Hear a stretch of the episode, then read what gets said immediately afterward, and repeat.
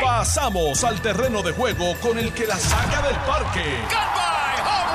Le estás dando play al podcast de Noti 1630. Pelota dura con Ferdinand Pérez.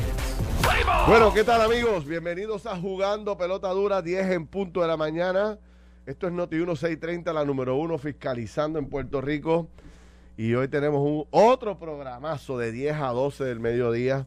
Vamos a discutir múltiples temas. Obviamente, el tema del debate de Guainabo. Bueno, qué bueno estuvo su anoche al Lee, delgado. ¿tú, tú vas a tener otro hoy. Tenemos otro. Y hoy. si llega Georgie. Pues Georgie, no, es que si llega, no, es que Georgie va. Ah, Georgie va. Georgie va.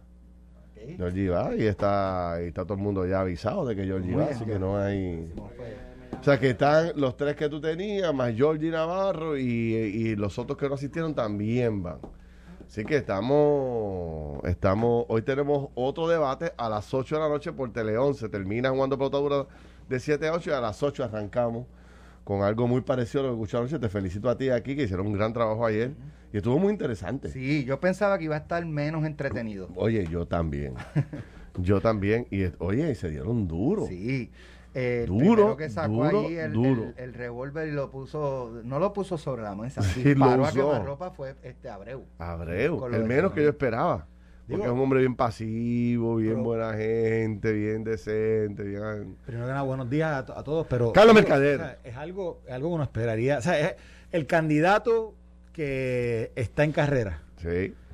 Y, eh, y tiene la oportunidad de un debate, y como tú estabas explicando ahorita en tu programa, eh, Alex, los debates aquí no son para estar hablando de, Sí, de la plataforma y nada, estos son para reacciones rápidas, inmediatas, impresiones. Oye, y y-. Ah, pues, o ¿cuántos sea, días y él fue a eso. Anoche era miércoles, ¿cuántos días jueves? Viernes. tres días, O sea, a tres tres días. días de una campaña tú no puedes ir a, No, no, no. tú- aquí- a pasar mano, tú tienes No. que ir a jugar duro y a debilitar al que se menciona que tiene los números, que están un- que va a prevalecer. Ahí tú te diste cuenta que la campaña de Pipa Abreu sabe que, el can- que, que Claro. su contrincante importante es Eduardo O'Neill. Eduardo O'Neill, exacto. Y él enfiló rápido allí. Sí, y, sí. Y digo, y te voy a decir algo, y Eduardo... Pero me gustó también, eh, me gustó también como, como Dana, que también es nueva en el proceso, aunque he vivido muy cerca de la política, eh, se manejó muy bien. O sea, pare- se sentía cómoda en el proceso. Dos hombres, dos veteranos políticos, uno a cada lado, y ella en el medio. jugó y- pelota dura, pues jugó una, este, dura. eh, yo no sé si es que a Eduardo O'Neill realmente se le olvidó la pregunta o fue sarcástico y mira, se me olvidó la pregunta porque es que ella se quedó hablando cuando ya se supone que hubiese terminado y se extendió tanto que se me olvidó la pregunta, hazme la, hazme la pregunta de nuevo, Quique. Sí. Y ella dice, ah, no, pues mira, anótale más y cruza hasta Y el da- podio de él a, sí. del- a darle un bolígrafo, toma, para que anotes las preguntas. Sí, sí. O sea, Bueno, jugó- bien jugó típico, bien típico de, de- de alguien que domine el proceso de, Sí, no, de no, un ellos- debate. Ellos estaban listos, ellos, se- ellos se prepararon. Se prepararon. Tan- se tanto prepararon. Dana como Pipe, los dos se- Oye, se y hay que reconocer también que O'Neill contestó muy bien los ataques, se defendió muy bien. Eduardo de también estaba preparado. Estaba mejor que preparado. Él Estaba se defendió preparado. Lo mejor que pudo. Bueno, Es sí. un tema bien, Bien escabroso, bien, tú sabes. Pero es, es como él, él dijo, eh, es mi padre y, y yo tengo que estar y estaré con mi padre hasta el final y tengo que estar con él en las buenas Bueno, y en las malas. Sus sí, errores sí, son sus errores y los míos son los míos. O sea, no Correcto. me vengan a achacar los errores de. No, no, y, y- y, oye, aquí hemos defendido consistentemente, o sea, tú no puedes acusar a tus hijos de lo que hicieron mal tus padres. O sea, este, obviamente el pasado de su padre es la, la carga más grande que él tiene y de la cual se- todo el mundo está señalándolo. Pero Pipe Abreu bajó bien duro ayer. Sí. E inclusive lo acusó de, o lo, lo- lo señaló como ser una especie de monigote de su padre. Un niño. Un niño que el padre controla de manera. Sin embargo, el hombre se defendió. Digo, y Alex, eso duro. ha sido una de las críticas que Eduardo ha enfrentado desde el principio. Como Eduardo dijo, esto lleva dos años. Pues desde hace dos años, ese ha sido uno de los señalamientos. Y tú sabes que mucha gente en Guaynabo reconoce y dice que Héctor es quien le dice a Eduardo, Eduardo, ve ya, y él va y él va y hace. Y digo, y eso, bueno, más- yo, yo no sé si eso tiene realmente un, un valor eh, eh, de- que mueva o, de- o desaliente el voto, pero la realidad del caso es que esa relación es bien cercana y estrecha. Eso no es una, eso no es una relación. O sea, Eduardo O'Neill se inspira en su alcaldía, en la alcaldía del papá. Y es que Su por aspiración pero- pero es que- pero es que es perfectamente entendible, ¿no? Héctor O'Neill Sí, es un pues. veterano. Lo es. en política lo y es. cuestiones electorales en Mira, tú un sabes que anoche yo estaba repasando. ¿Tú te acuerdas? yo- ¿Tú, tú recuerdas cuando, cuando Luis Fortuño y Pedro Pierluisi entran al escenario político ya como candidatos futuros del PNP? Sí. ¿De la mano de quién entraron? De Héctor, De Héctor, de la Federación de Alcaldes, que en aquel momento... Héctor fue en contra total de Sí, Pedro Rosselló. Rosselló. Sí, ¿te acuerdas? Sí, sí, Yo me sí. acuerdo como ahora un, un reportaje de televisión, o sea, que, que salía la Federación reunida y los que salieron de esa reunión eran Luis Fortuño y Pedro Y Pierluisi. Sí. Héctor había estado con Pedro Rosselló en la campaña del Sí, 2004 sí, sí, contra Pesquera. sí, sí, sí. O sea, eh, Héctor O'Neill es, un, es un veterano en la política y, y- y la inspiración de Edward en, en- en su aspiración al, al alcalde es, por- por su padre. Mira, vamos a hablar de este tema, vamos a analizarlo porque hoy a las 8 de la noche pues viene el debate parte 2. Primero fue aquí en, en Noti1, pero el de la parte 2 se incorpora, ¿tú sabes quién? ¿Quién? Georgie Navarro entra al juego hoy. Pues fíjate. Carmelo, Carmelo lo está amenazando hoy aquí como secretario del partido, pero ya Georgie Navarro confirmó para esta noche. Sobre, eso, sobre lo que Carmelo está Pero, deja, pero espérate, que eso lo vamos a discutir ya es mismo. que sería interesante hablar con el Contralor Electoral. Vamos a hablarlo, vamos Porque a esto es llamarlo. un tema que aunque la gente lo está despachando con el tema lo- con el tema de lo del writing de la campaña de Ricardo Rosselló y fíjate que Ricardo Rosselló nunca asumió lo que estaba ocurriendo él solamente dijo el jueves antes de la elección bueno yo acepto que si la gente quiere votar por mí yo lo voy a aceptar Sí, pero eso cambió. Él está ya en campaña full. pues a eso voy Pero vamos a hablar de eso ya mismo. Dale, pues, vamos a hablar de eso ya mismo porque tenemos que hablar también zumba zumba de todo lo que ha pasado hoy en el COVID. Y a las 11 de la mañana tenemos la descarga. Eh, hoy venimos con otra descarga a las 11 de la mañana y a desarrollar un nuevo tema que es importantísimo donde el secretario de Justicia oficialmente le está pidiendo a la Asamblea Legislativa que le permitan grabar las llamadas de persona a persona para mejorar el proceso de fiscalización y acusaciones contra políticos y, y personas, ¿verdad?, que estén envueltos en, en el mundo de- de- de- de- del delito. ¿Qué opina usted? Vamos a hablar de eso a las 11 de la mañana pendiente y venimos con una descarga sobre otros temas. Así que ese es un tema que vamos a desarrollar con profundidad porque estamos hablando de grandes ligas, de una noticia bien importante que tenemos que profundizar. El COVID sigue creciendo.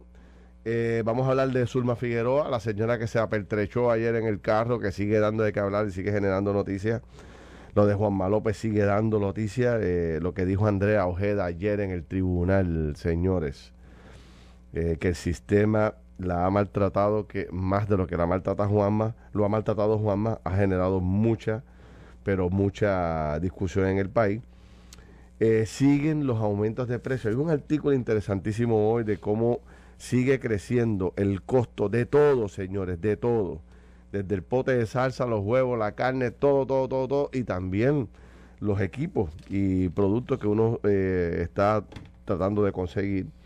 Mediodía de clase, ¿cómo, se, cómo la familia va a, a enfrentar este nuevo reto educativo donde ahora es part-time, de 8 a 12, Carlos, lo que hay de clases en Puerto Rico, ya se adelanta ese asunto.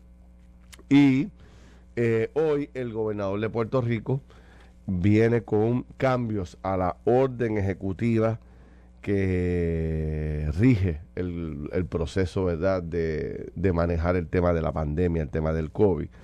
Hoy se anuncia eh, 900 hospitalizaciones, 25 muertes, eh, lo que representa, bueno, pues un, un, un cartazo duro para el sistema hospitalario y también 25 personas más ahí, eh, eh, que han perdido la vida por culpa del COVID.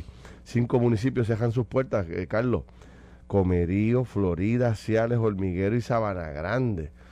Eh, aquí podría ser esto que empiecen a contagiarse los demás municipios y empiecen también a cerrar operaciones por todos lados y se vuelva a afectar la prestación de los servicios, tanto gubernamentales como municipales. ¿Qué te parece el temario de hoy? ¿Tenemos tema ahí? hay tema pa- pa- hay, mucha tela para cortar Sí. mucha tela pa' cortar. Noto, empiezo a notar eh, eh, la información que tengo, Carlos, este, mm, sobre el tema del COVID, es que el gobernador está recibiendo una presión brutal. ¿De quién? ¿De parte de quién? Del sector médico del país. Su, la coalición médica y todos los grupos médicos que se han creado de alguna forma u otra están reclamando, pidiendo, exigiendo que se aumente la presión, que se aumenten las medidas restrictivas, que se aumenten las medidas de seguridad, etcétera, etcétera. Y entonces, pues, y entonces eh, Pierluisi, por otro lado, no quiere volver a cejar el país, no quiere eh, que haya un lockdown nuevamente, no quiere que se afecte la economía. Entonces está en ese debate tan tremendo, esa presión. Pero recuerda que dijo, él dijo la, semana pasada que no esperaran Exacto. menos restricciones. Exactamente. Así que más restricciones o las mismas. O, continuar con las mismas. Lo que está vigente, pero no va a ser menos, va a ser más. No va a ser menos. He escuchado a varios miembros de la coalición planteando de que aunque eh, se ha mantenido un poco el nivel de positividad y ha bajado un poco, no quiere decir que estemos mejorando. O sea, esto va a coger un largo tiempo para estabilizarlo y hay que apretar más todavía. Eso es, eso es lo que escucho por parte de los médicos. ¿Qué dirá Pierluisi hoy? ¿Aceptará esa presión? ¿Cederá ante esta presión que hacen los médicos o se mantendrá firme en mantener la economía abierta, en el regreso a clase, todo lo que tienen planificado hacer eh, eh, en estos momentos? ¿Cómo lo ves tú? ¿Tú crees que, ¿Qué tú crees que dirá el gobernador hoy? Bueno, mira, yo, yo quería primero mencionar que hoy hay una, hay una pieza de opinión en el New York Times que la escribe, la escribe, se llama una señora, se llama Jessica Gross. Eh, ella escribe comúnmente en el Nuevo Día, en el, en el New York Times. Y mira el título, mira el título de la, de la, de la pieza de opinión. Dice, veo señales de destrucción en los padres de niños menores a 5 años. Ese es el título de la, de la columna de opinión. Y entonces comienza hablar sobre el estrés pandémico, ¿verdad? Que han vivido los padres sobre, ¿verdad? los últimos dos años, ¿verdad? Teniendo que trabajar todo, eh, toda la situación que enfrentan socialmente con también con, lo con el cuidado y la protección de sus hijos. Más también la digamos la, falta o la, o la o la prohibición de o ya sea clases o cuidos etcétera y cómo los padres han estado trabajando con eso. Y menciona, ¿verdad?, de que, de que así como hay otras áreas en la sociedad que están extenuadas, están cansadas, pues así mismo, ¿verdad? menciona el tema de los padres. Y quiero hacer un, ah, como, un, como un puente entre eso y lo que tú mencionaste ahorita y lo que se está y lo de las clases al mediodía, porque si bien es cierto que pues por lo menos están permitiendo que los niños vayan a la escuela, que ya está más que probado que es súper importante en el desarrollo y en la educación de los niños que sea presencial el proceso, eh, pues qué bueno que van, van, a, van a exigir la presencia, pero no es menos eh, complejo para los padres que trabajan, que laboran, etcétera, que van a tener que obviamente que, identificar cómo eh, ya luego, ya inmediatamente al, al, mediodía tienen que identificar ya sea un cuido o, horario que puedan ellos estar en la casa, etcétera causando un nivel de estrés ah, adicional. Y cómo no se ve una mejoría con todo esto que estamos hablando ahora, ya que esta nueva orden ejecutiva no hay duda de que va a ser más restrictiva. No hay duda. Mínimo mantener lo que tiene. Mínimo mantener lo que tenemos y, hoy. Y, por cuánto tiempo. Y en la medida en que sea por un tiempo, por un periodo de tiempo eh, extenso, que sea un mes, dos meses. Recuerda que esto es como una, esto es como los estragos de una ola. Da el, da el golpe, pero se va, se va, se va sintiendo mucho más, mucho más eh, distante. Eh, no solamente en el lugar donde da el golpe, sino. Y entonces, ¿qué pasa? Cuando tú haces un mes de restricciones, los efectos de esas restricciones se ven por cuánto? Por dos meses. Oh, y cuidado.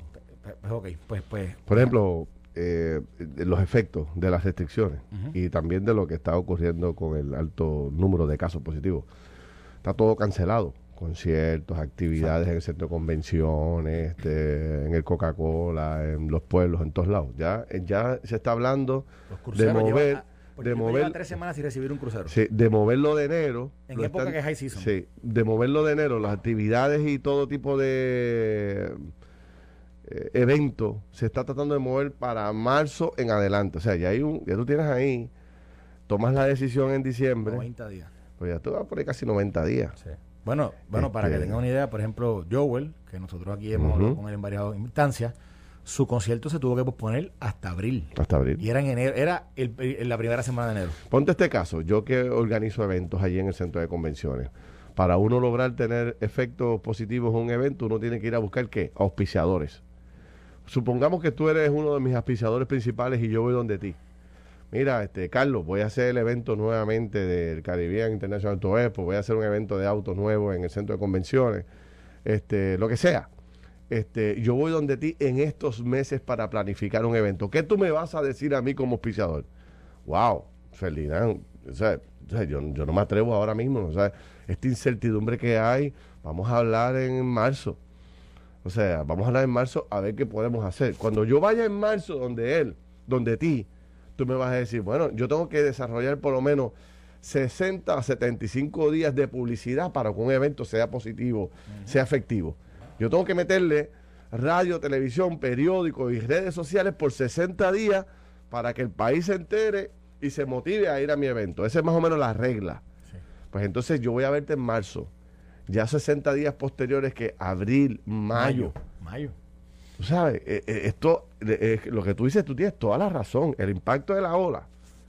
O sea, da, rompe, da un cantazo, pero, pero- se lleva pero- medio mundo enredado por Exactamente, meses. Exactamente. Por meses. Y, y entonces, pero volviendo al tema de, del- de los niños y los padres y la relación y, y, y, el, y el manejo de, de, de- de la parte filial, se está tornando una situación social compleja, compleja, compleja.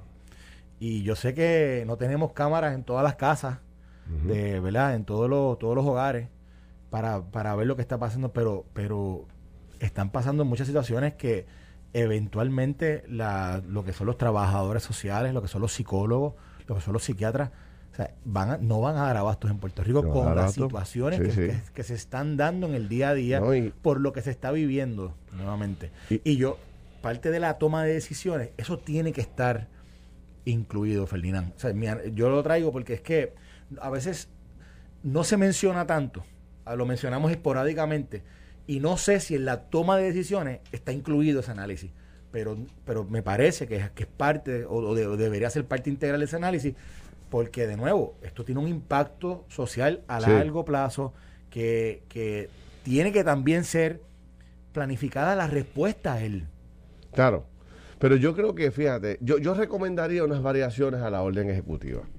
Y te voy a decir por dónde es la línea que voy. O sea, eh, yo, y me estoy identificando ahora con los, con los padres, ya sea madre soltera o eh, madre jefa de familia o padre jefe de familia. O sea, eh, este escenario de que hoy los padres no tienen dónde dejar sus hijos y la presión tan brutal que hay de parte del patrono para conseguir que la gente vaya a trabajar. O sea, aquí hay una, aquí hay una, una, una polémica brutal en estos momentos y hay un, un problema terrible en el área empresarial. Y te voy a decir, y tú la conoces, pero vamos, vamos a discutirla para, para beneficio de todos. Todo el que tiene negocio, que tiene un pequeño y mediano negocio, o que tiene una mediana empresa o una gran empresa, ¿cuál es el reto de todos los días? Es conseguir que sus empleados lleguen Correcto. es conseguir que sus empleados vayan a trabajar. Yo, que soy un pequeño y mediano comerciante, me cojo de ejemplo. Yo tengo una crisis tremenda de personal. No tengo personal para la producción de televisión y de los eventos. No no aparece tienes. gente. Eso soy yo, que soy pequeñito. Los restaurantes, las farmacias, los supermercados, por ahí tú sigues. Eh, todas las empresas tienen el mismo problema. Entonces, ¿qué hace el patrono? Meterle presión brutal y tratar de hasta negociar salarios y beneficios mayores que los que nunca antes había dado. ¿Para qué? Para lograr no tener que cerrar su negocio o que no se le afecte el servicio. Que el restaurante que tú vives, en vez de comer en 15 minutos, ahora comes en una hora porque no hay personal, por dar un ejemplo. Pero por otro lado, ¿dónde dejan sus hijos eh, eh, cuidando para poder ir a trabajar? No hay escuela, no hay cuido. Se va a poner más difícil todavía. Los patronos, muchos de ellos han tomado la decisión de no permitir niños en los lugares de trabajo. Entonces, pues, ¿qué hago yo como madre? ¿Qué hago yo como padre que tengo a mis hijos y los cuido y, lo, y, lo, y, lo, los atiendo todos los días? No me los puedo llevar al trabajo, no tengo dónde dejarlos cuidando. Algunos no tienen esa bendición de tener a sus abuelos o sus padres vivos para que le ayuden. O sea, una dinámica terrible. Y yo invito desde aquí al gobernador a que reflexione sobre esto. Hay que buscarle una salida a esa enorme cantidad de personas que trabajan todos los días y que no tienen qué rayos hacer con sus hijos. Hay que establecer una dinámica para darle algún tipo de apertura a los centros de cuidado con todas las protecciones que haya que hacer. Y tenemos que reevaluarlo del comienzo de las escuelas pronto, si no, la gente no va a poder regresar a trabajar. ¿Qué vamos a hacer ahora cuando los nenes salgan a las 12 de la clase? A las 12 de la escuela. Le vamos a dar un permiso especial a los padres para que se vayan del trabajo a buscar a sus hijos a la escuela, para entonces buscar a dónde llevarlos porque no los pueden traer acá. O sea, hay que darle un break de qué? De dos horas al empleado para que resuelva este problema. Esto es una realidad. O sea, los dealers de autos, todos los concesionarios, las fábricas, todo el mundo tiene el mismo problema. Y ese debate yo creo que no sé, no sé por qué no se discute, no se habla. El mismo sector empresarial debería plantearlo en la orden ejecutiva. Mire, no podemos cerrar los ojos.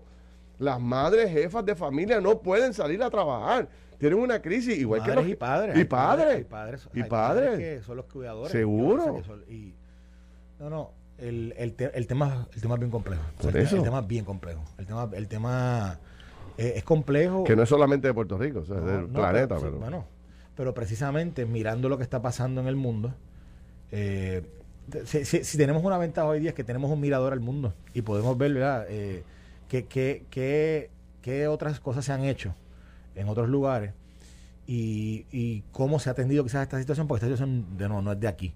Mira, Pero, dice pero- Gloria Ortiz, cada patrono debería ser como una especie de centro de cuidado dentro de la empresa para apoyar a esos empleados. Yo estoy a favor 100%. Y quizás y quizás el Estado pudiera socorrer ese tipo. Digo, no Exacto. quiero- ese no- yo, yo no quiero ponerle todo el peso al Estado, pero puedo, puedo decir, ya que hay fondos de emergencia, ya que hay fondos ARPA, que todavía yo sé que no se han utilizado todos, quizás se puede utilizar eso para, para socorrer a, a- a empleadores que presenten un plan sobre cómo pueden eh, incluir eh, dentro de su ofrecimiento quizás un cuido y a través de fondos ARPA se puede que sea algo temporero. Eso pudiera ser una solución. Yo no sé si es la solución. Estoy hablando aquí, este, estoy dando ideas, eh, pensando con los recursos que sé que están existentes, vigentes hoy día.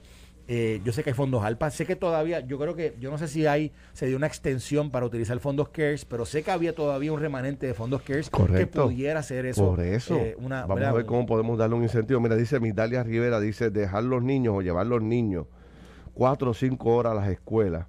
¿Cuál es la diferencia de tiempo completo? Los padres tienen que trabajar. O sea, fíjate este detalle, esto está interesante.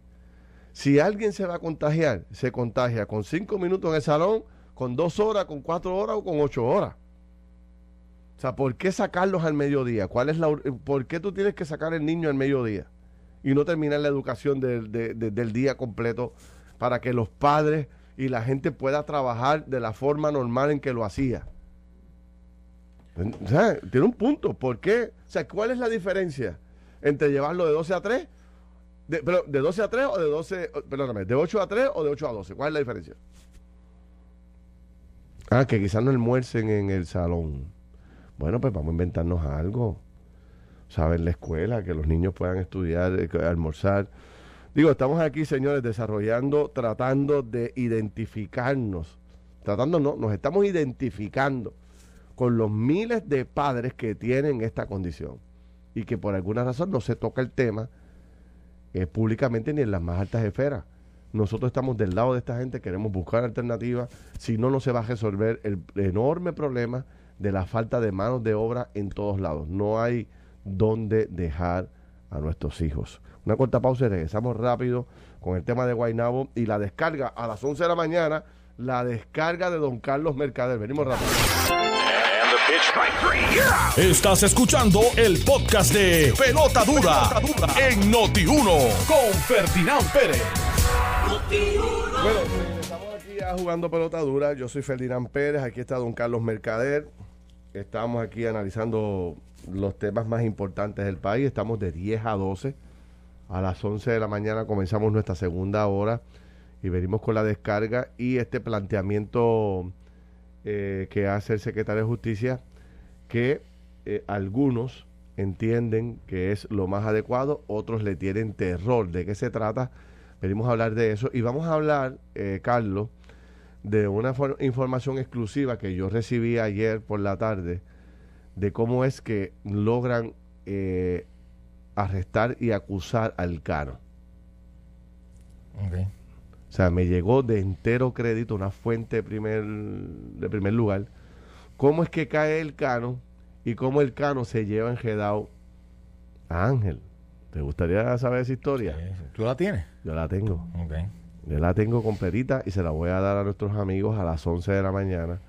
Les voy a dar toda esa información eh, cuando les digo que la gente sabe que cuando me tiro estas maromas así de dar información que son tan delicadas es porque... Es que tienen de la buena. Tengo de la buena. Como dicen, tienen de la buena. tengo como es que decía este, tengo un fueguito. Mira, tenemos un invitado. Sí, tenemos un invitado. Mira, vamos, vamos a sentar las bases para poder presentar al invitado. Es sobre Guainabo. Es sobre Guainabo. Eh, y te pregunto, te pregunto, si es de Guainabo, ¿tiene que ver con, con candidatura? Tiene que ver con candidatura. Tiene que ver con, con la candidatura de este sábado. Tiene que ver con la elección de este sábado. Tiene que ver con eh, recaudación de dinero. Tiene que ver, sí, sí, tiene que ver con, con informe financiero. Eh, sí, también. Mm. Si eso es así, si tiene cuatro patas, rabo, y ladra. bueno, pues estamos hablando de. Gato no es. Gato no es. Gato no es, señores. Bueno, pues vamos a. Eh, eh, y esta persona nos va a educar sobre lo que deben hacer los candidatos. Yo, yo creo que es propio que esta persona que va a hablar ahora eh, tengamos. ¿Verdad? Una, yo creo que una. hay unas preguntas que están en el tintero que no necesariamente se han contestado con, con la, con, yo digo, la fuente correcta. Se especula, pero no se contesta con la fuente correcta. Y esta persona, no hay nadie que conozca ese tema. Y el tema de las campañas, el tema de los gastos, el tema de los informes, el tema de lo que hace oficial una candidatura y no, etcétera, que la persona que vamos a presentar ahora. Ah, bueno, pues yo estoy, yo estoy ansioso por saber, tira para adelante. Ahora vamos a tener con nosotros al ex contralor electoral de Puerto Rico, él es Manolo Torres, que vamos a hablar con él brevemente sobre las controversias que se están dando dentro de estas campañas que son atípicas, Ferdinand, porque en 30 días es bien complejo cómo es que se aplican o no se aplican todas estas, estas leyes electorales. Hay mucha duda sobre eso, pero entonces tenemos el write-in. Y tenemos el write-in y tenemos, ¿verdad? ¿Cómo es que eso pudiera sí ser correcto o no correcto para un candidato asumir una candidatura que no es una candidatura oficial. Así que no voy a, no voy a presentarlo más. Está con nosotros el ex contralor electoral Manolo Torres. Manolo, buenos días, ¿cómo estás? Buenos días, Ferdinand. Buenos días, Carlos. Y Manolo la verdad es que ustedes le ponen una, una vara bien alta a las personas que invitan con esas presentaciones que hacen. Invitamos gente buena. No, de los más duros. Si, no, si, si, usted no es de los más duros, no está aquí. Un, un placer saludarlos ambos. Igual, hermano. Manolo, Manolo, eh, llevamos ya dos elecciones especiales, ya pasó la de Cataño y se dio, ¿verdad?, dentro de un proceso súper, súper, súper, este, yo digo, es atípico el proceso de por sí, pero obviamente como acabó siendo el, el señor Alicea alcalde de Cataño, pues también fue bien, fue bien curioso. Pero ahora en Guaynabo, que hay, llevamos, llevamos ya dos semanas o tres semanas fuertes de campaña de cinco candidatos oficiales que el partido certificó, hay, hay dudas sobre cómo es que aplican las leyes del Código Electoral a un proceso como este. Y particularmente con todo esto que tiene que ver con, la, con, la, con oficialmente tener una campaña y oficialmente está recaudando fondos para ella. ¿Cómo, ¿Cómo, aplica igual a una campaña de 30 días que una campaña de, de, un año electoral eh, eh, común y corriente? Pues en este caso el Contralor Electoral emitió una determinación que estableció unas reglas particulares para el asunto de Guaynabo, para esta elección especial. Eh, y están en la página del Contralor Electoral y, yo y yo pude pude buscarlas ahí y verlas. Realmente en, eh, tienen que erradicar informes, tienen que registrar su comité como, como cualquier otra candidatura, tienen los límites establecidos por ley de, aportaciones individuales eh, de, cada individuo que pueda aportar 2.800 dólares al, año. Y para esta elección ese, ese es el límite, pero eh, eh, la, la ley la ley de financiamiento de campaña tiene una, una pequeña dificultad que tratamos nosotros de atender cuando cuando ocupamos el cargo, y es que los informes se radican trimestralmente, excepto ya cerca del año electoral, eh, que se comienzan a radicarse por los candidatos a gobernador eh, con, unos espacios más cortos. Eh, así que en términos de la radicación de informes va a ser posterior a la elección que vamos a poder saber cuáles fueron los gastos, quiénes fueron los donantes, etcétera, etcétera. Eso por el, en términos eh, de, la transparencia, ¿verdad? Y que las personas pueden entrar a la página del control electoral y, ver quiénes donan y cómo se gasta el dinero. En este caso, pues, pues, va a ser posterior. Manolo, mira, déjame, te, te interrumpir ahí un momentito rápido, porque es que creo que es importante lo siguiente. Aquí, previo a nuestro programa, estaba el secretario Carmelo Ríos, el secretario del Partido Nuevo Progresista. Y Carmelo le tiró una advertencia a Giorgi. Le dijo, Giorgi, amigo mío, te sugiero que no participes de ningún evento oficial como candidato, que no vengas a la entrevista de Quique Cruz, que no vayas a ningún debate. él tiene una advertencia. Esa advertencia, ¿eso es una advertencia eh, que está basada quizás solamente pues, un, aspecto político o pudiera tener algún tipo de repercusión contra la ley electoral el que Giorgi asuma un rol como de candidato aun cuando no está certificado? Sí, esa advertencia tiene, tiene una base correcta en, dos aspectos.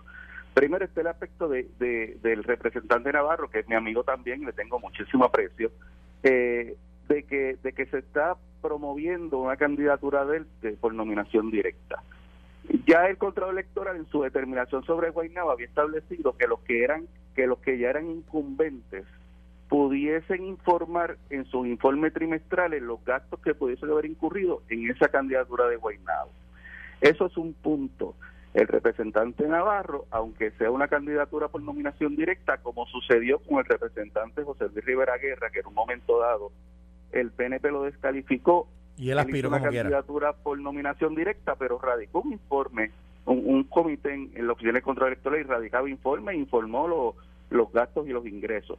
Le aplicaría la misma regla a Navarro.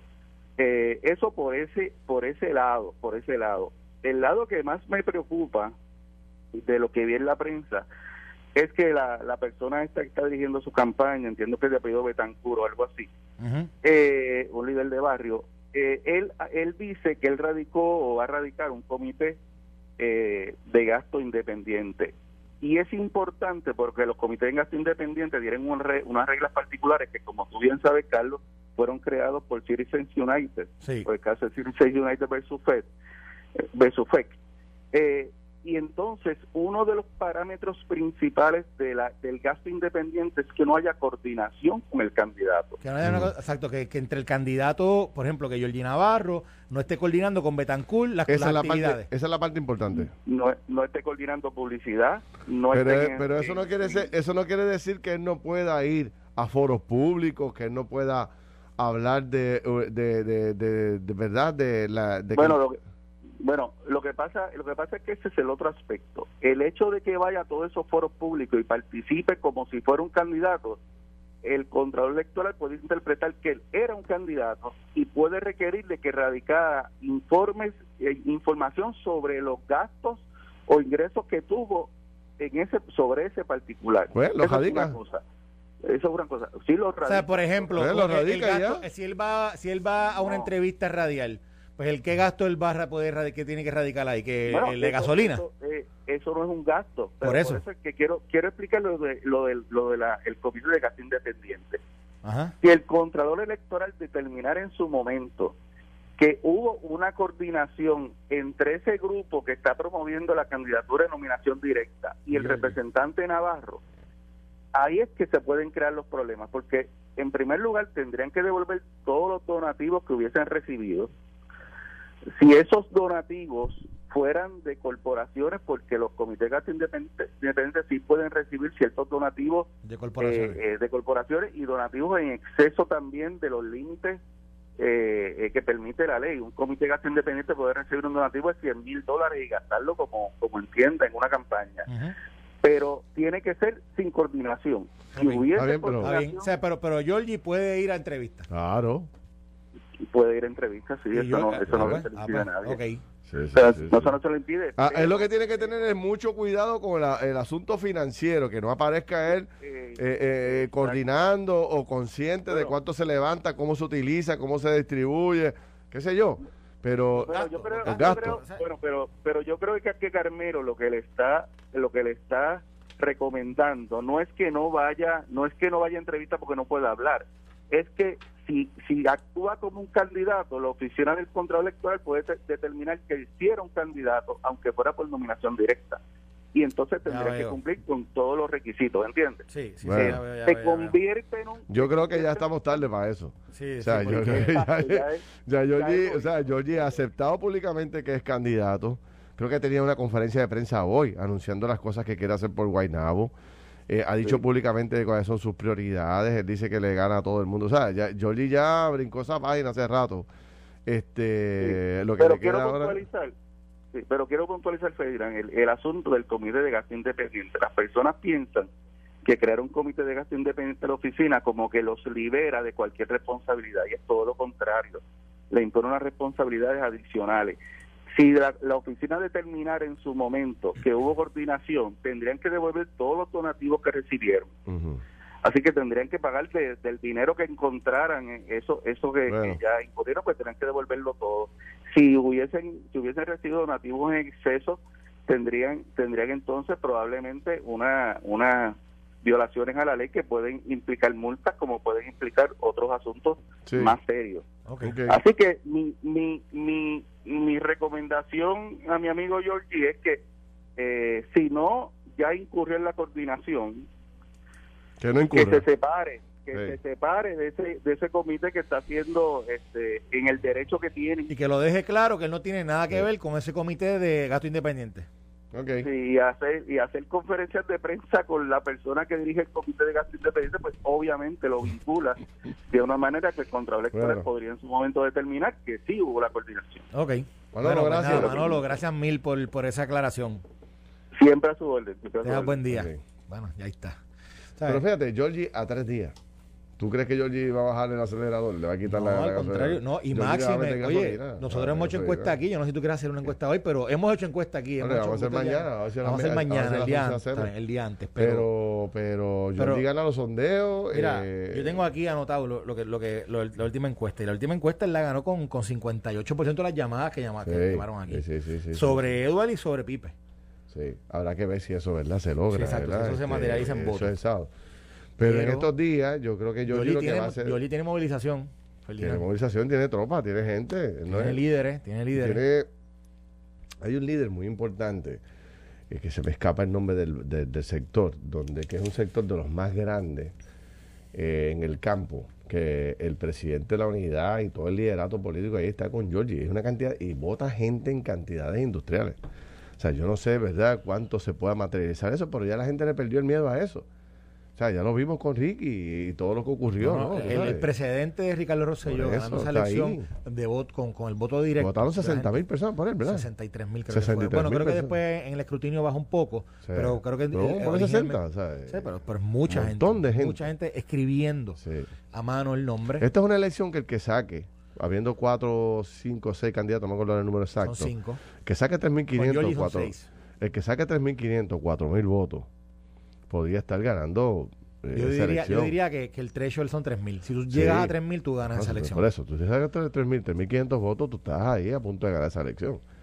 Entonces, no me digas tú a mí que, ¿verdad?, que un legislador de Guaynabo que conoce a todo el mundo no pueda mover una cantidad de gente así para que escriba su nombre. O sea, aquí no hay nada escrito. O sea, unos me dicen que sacaría mil votos, mil quinientos votos. Este, otros me han dicho que Dana está sólido en segundo lugar, que Pipe viene creciendo, pero que quien está sólido arriba es Edward O'Neill, porque fue, pues, es el candidato más fuerte, el más conocido, y fue y es el único que tiene una estructura electoral activa, porque escasamente el año 2000 corrió contra, contra Ángel Pérez y perdió por 1.500 votos nada más. O sea que el hombre tiene una estructura muy afinada y aceitada ahí. Me dicen también que el hombre, después de perder con Ángel Pérez, no se desapareció. Se mantuvo en contacto y decidió darle cariño a su estructura política y que esa gente está ahí, ready. Pero a Georgie no se puede ignorar. Georgie es un recurso, Georgie ha demostrado que tiene base, que tiene gente de abajo. Y, me y me parece, me parece que don, quien, si él va a crear algún tipo de efecto en esa elección, posiblemente la, el candidato que menos quiera que Georgie eh, luzca o que Georgie tenga una buena demostración, un buen apoyo, yo creo que es el varonil, yo creo, porque, porque fíjate que, que tiene la estructura, que como tú dices, que lleva tiempo en el, en el municipio, eh, en Guaynabo. Esa estructura que uno entendería que le responde o, o se crea con Héctor O'Neill, pues es la que más naturalmente fluiría hacia Edward. Y ahí donde Jordi tiene, Donde entendemos que Jordi tiene poder. Así que hay que ver, ¿verdad? Y ah, ojo, ojo, yo creo que la entrevista de Manolo es importante porque Jordi tiene que, o sea, Jordi eventualmente si se convierte en un candidato que, que yo, si Jordi gana, ¿tú te crees que los cañones no se van a ir en contra de él inmediatamente? ¿Cuántos, cuántos chinchorros hay en Guaynabo? esa pregunta ya. tiene voto ahí como loco. Pero, pero, oye, pero, pero imagínate que Jordi gana. El 15 de enero, Jordi es electo alcalde de Guaynabo. El 17 de enero, que es lunes, tú sabes que van a ir contra Jordi. Y van a ir porque aquí Alejandro dijo que recibió en, en, su correo, recibió un spread. Pero eso es importante. Un se flyer de Se atreverá Carmelo Río y el PNP. No solamente Ir en contra de Georgie Navajo a los tribunales, un legislador electo por de Guaynabo. O sea, eso es un debate después que el PNP internamente están amenazando a Georgie ahora aunque lo van a ir al tribunal. Pero tú crees que Carmelo va a ir como secretario del partido a desbancar a Georgie Navajo después de haber conseguido algo histórico que sería ganar una alcaldía de forma rating. Digo, si es que la gana, si es que tiene... O sea, Georgie está roncando muchísimo.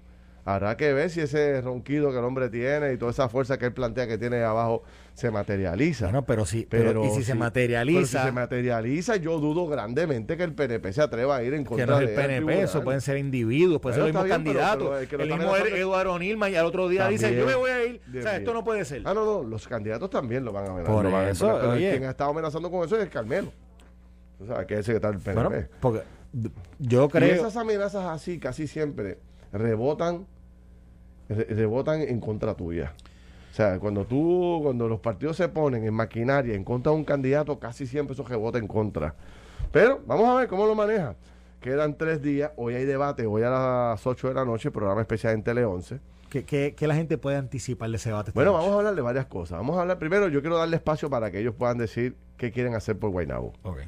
O sea, por lo menos, eh, obviamente el tiempo es reducido, ¿no? Porque son muchos candidatos, pero por lo menos tres ideas fundamentales. Número uno. Número dos, el tema de la corrupción, cómo se maneja el tema de la corrupción. Y número tres, va a haber, eh, va a haber este, preguntas del público. Vamos a tener cámaras en ah, la calle, sí. Y entonces la gente, desde algunos puntos, va a preguntar nada personal, va a preguntar... ¿En qué puntos van a estar? ¿Se puede decir o eso es...? No, no, Guaynabo. O sea, en cualquier Por eso, para, invitar a la gente que llegue allí. No, no, porque se me forma el ah, pero, pero vamos, queremos el pueblo allí. Sí, sí, pero es que no puedo decir porque entonces no se me vas a decir. Chacho. O sea, que vas a ir a, puede ser que vayas a Chinchorro, que vayas a algunos barrios. Exacto, es sorpresa. A lo mejor llegan al tablado y le preguntan a los muchachos que están ah, allí, o a lo mejor llegan a una panadería. Señores, apunten porque o a un supermercado. apunten que lo está diciendo pero por ahí. lo que voy es que este eh, lo que queremos es que la gente de Guaynabo eh, establezca sus prioridades y le diga, mire, aquí en el sector este Machuchal, llevamos tres años sin luz. ¿Qué va a hacer usted por, por, por la luz? ¿Qué sé yo? Porque las preocupaciones son de la gente, pues la gente tendrá la libertad de decirlo. Tampoco es que tenemos 10 preguntas para hacer de la gente, ¿verdad? Habrá poco espacio, pero lo que queremos es que la gente de Guaynabo los conozca, vea lo que ofrecen, vea lo que proponen y eh, al mismo tiempo se atiendan las acusaciones. Este, ya, ya las vimos anoche en el debate de Noti1, donde Pipe Abreu acusó directamente a, a, a Edward O'Neill de ser un niño demandado de Héctor O'Neill. Eh, Dana miró diciendo, tú sabes, yo soy algo distinto a estos dos. Este, Edward O'Neill acusa a Pipe Abreu de que era como mano derecha de Ángel Pérez y que cuando Ángel Pérez estaba allí, él proponía todo y, y Pipe Abreu no decía nada. Y, y, Dana nuevamente planteando, cogiendo puntos de ambos lados y viendo los puntos débiles y ella saliendo. Me parece que los tres tenían puntos importantes. Vamos a ver qué trae Georgie Navarro. Hoy viene también otro de los candidatos que no pudo estar, Ricky, Ricky Aponte va, Ricky Aponte va a okay. estar también. Okay. Y la doctora, que es la otra fémina del grupo, pues no puede estar presencial porque por alguna razón familiar, de una enfermedad de un familiar, no puede estar presencial. Entonces no tenemos el, el, la, capacidad para incorporar un candidato a través de las redes, se nos hace muy complicado. Así que estarían ellos eh, participando.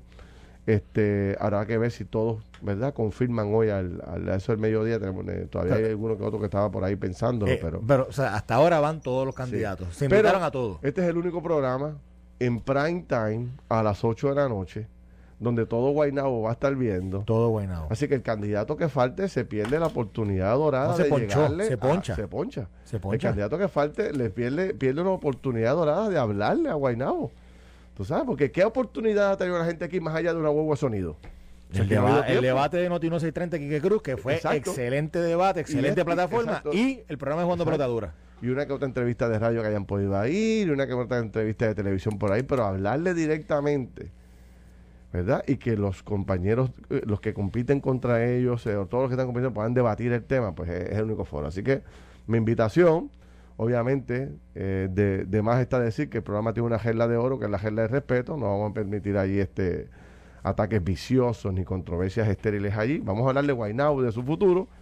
Allí están abiertas las puertas para todos. Los que quieran ir, que lleguen. Los que no quieran ir, tendrán la silla vacía allí y se perderán esa gran oportunidad. Sí. Es un desprecio a la gente de Guaynabo. No puede haber nada más importante que tú hablarle al pueblo de Guaynabo en el foro más importante. En el foro más importante. Pues usted puede tener una reunión, pues la mueve para las 10 de la noche. Usted tiene una actividad de recaudación de fondos, pues la mueve para un poco antes o para un poco después. Es una hora de, de 8 a 9 y el que se lo pierda, bueno, pues... Y no debe, nadie debería tener miedo. Pues, ¿Tú, o sea, ¿Tú crees que si alguien no va por miedo? Bueno, tú sabes cómo es en esto de la política, que empiezan a sumar, ah, que si me voy a coger un cantazo, ah, que si me van a decir esto, ah, que si me van a decir lo otro. Y muchos candidatos, eh, pues, eh, sacan los pies y le cogen miedo al asunto. Pero, bueno... Eh, yo creo, gente... yo siempre he creído que lo que no te mata te hace más fuerte.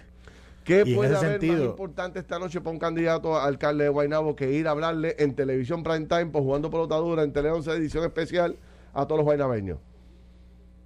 O sea, no hay nada más ¿cuánta importante. gente tú puedes reunir en una comunidad? ¿10 personas? ¿15 personas? Mira, yo, yo, yo versus yo, hablarle a todo el pueblo de Guaynabo, ¿sabes? Mira, no tiene... Joel tiene, Joel tiene candidato. y le dio la, la, y le dio la, sí, sí, la faja. Sí, Joel tiene candidato. Usted le dio la faja. está ahí, lo estoy enseñando ahí para nuestro, la gente que nos sigue por Facebook. Esto fue el podcast de Noti 1630. Pelota dura con Ferdinand Pérez. Dale play a tu podcast favorito a través de Apple Podcasts, Spotify, Google Podcasts, Stitcher y notiuno.com.